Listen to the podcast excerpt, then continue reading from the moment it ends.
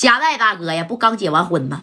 但是结完婚以后的加代大哥呢，怎么的就遇到事儿了？但这事儿啊，是他的媳妇儿啊，静姐的小闺蜜啊，文芳，石家庄著名的主持人，也是给加代大哥呀主持婚礼的这么个文芳。那你瞅瞅吧，就让石家庄的这个赵建林还有谁呀？赵建波这哥俩呢，那就给怂了啊！拿着五连子给他挨了好几粒的那个花生米啊！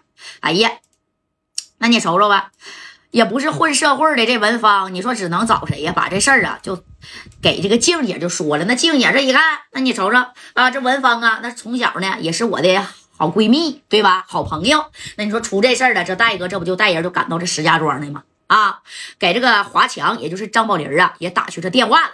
但是呢，这个华强啊，没等戴哥来呢，就先去找啊这个赵建林去了。哎，给赵建林的火炬大厦。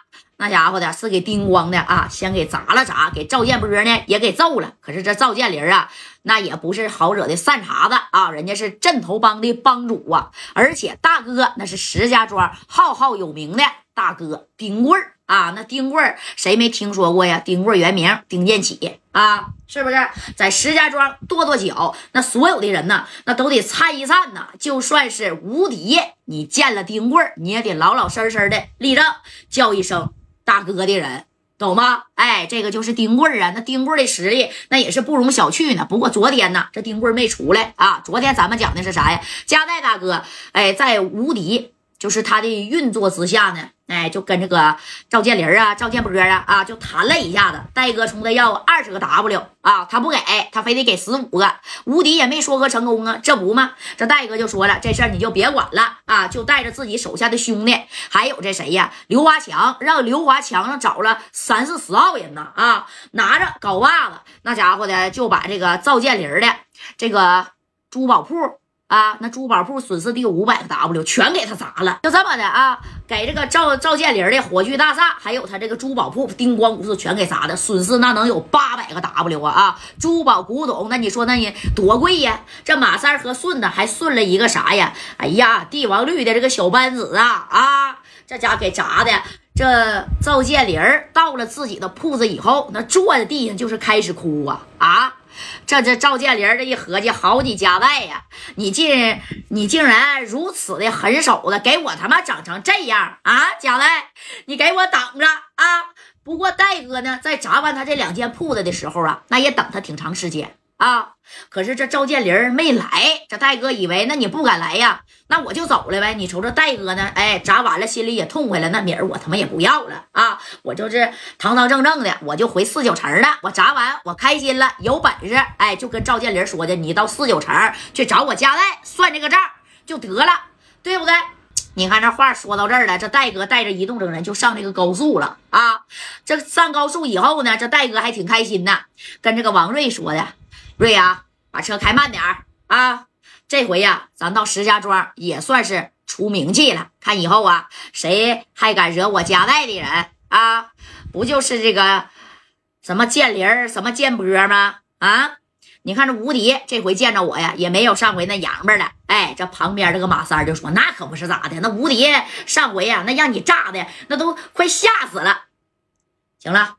以后没啥事儿啊，咱最好啊也还是别来石家庄了啊。虽然这回就算是干赢了呗，对不对？这些兄弟都挺开心。你等回这个四九城啊，咱去天上人间聚一聚去啊。你说这话刚说到这儿了，正宫戴哥的后边的大虎头奔啊，就是他这个后挡风玻璃，你就听见。砰的一下，啥玩意儿啊？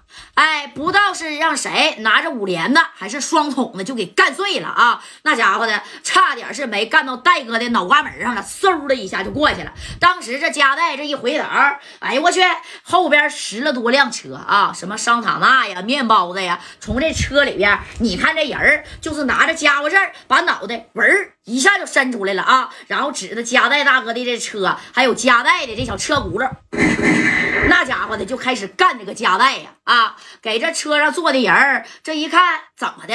不可能啊！那赵建林这戴哥合计，刚给我打完电话，那是在他的啊这珠宝店铺门口在那哭呢，应该不是他派来的人啊，可不是他，那还能有谁呢？哎，这正光就说了：“你别管谁了，戴哥，趴下，不摁着加代的脑袋，给加代，你看就按到那啥呀，这后排座里边去了啊。然后紧接着，这兄弟们也把家伙事掏出来就还击呀。我不管你是谁啊，爱谁谁。你说你打我吧，那好使吗？但加代他们就开了两辆车。”懂没？两辆啥呀？虎头奔啊！后边人家十来多辆车给加代啊！那这帮人啪啦一下就给围上。你想上道上回四九城的这个大道，这小高速上不去，知道吧？两辆面包车直接给横到道口了。你看啊，横着出来几后，人家把人的身子都探出来了啊！然后朝着加代的这个车呀，拿着这个五连的，还有双孔的，就开始轰啊！还不是说给你往死里打。知道不？哎，也没说给你啥呀，给你这里边的人说给你要真真盖开瓢了没有？哎，就是打你，就不让你上道。这戴哥这一看，哎呦我去，这咋整啊？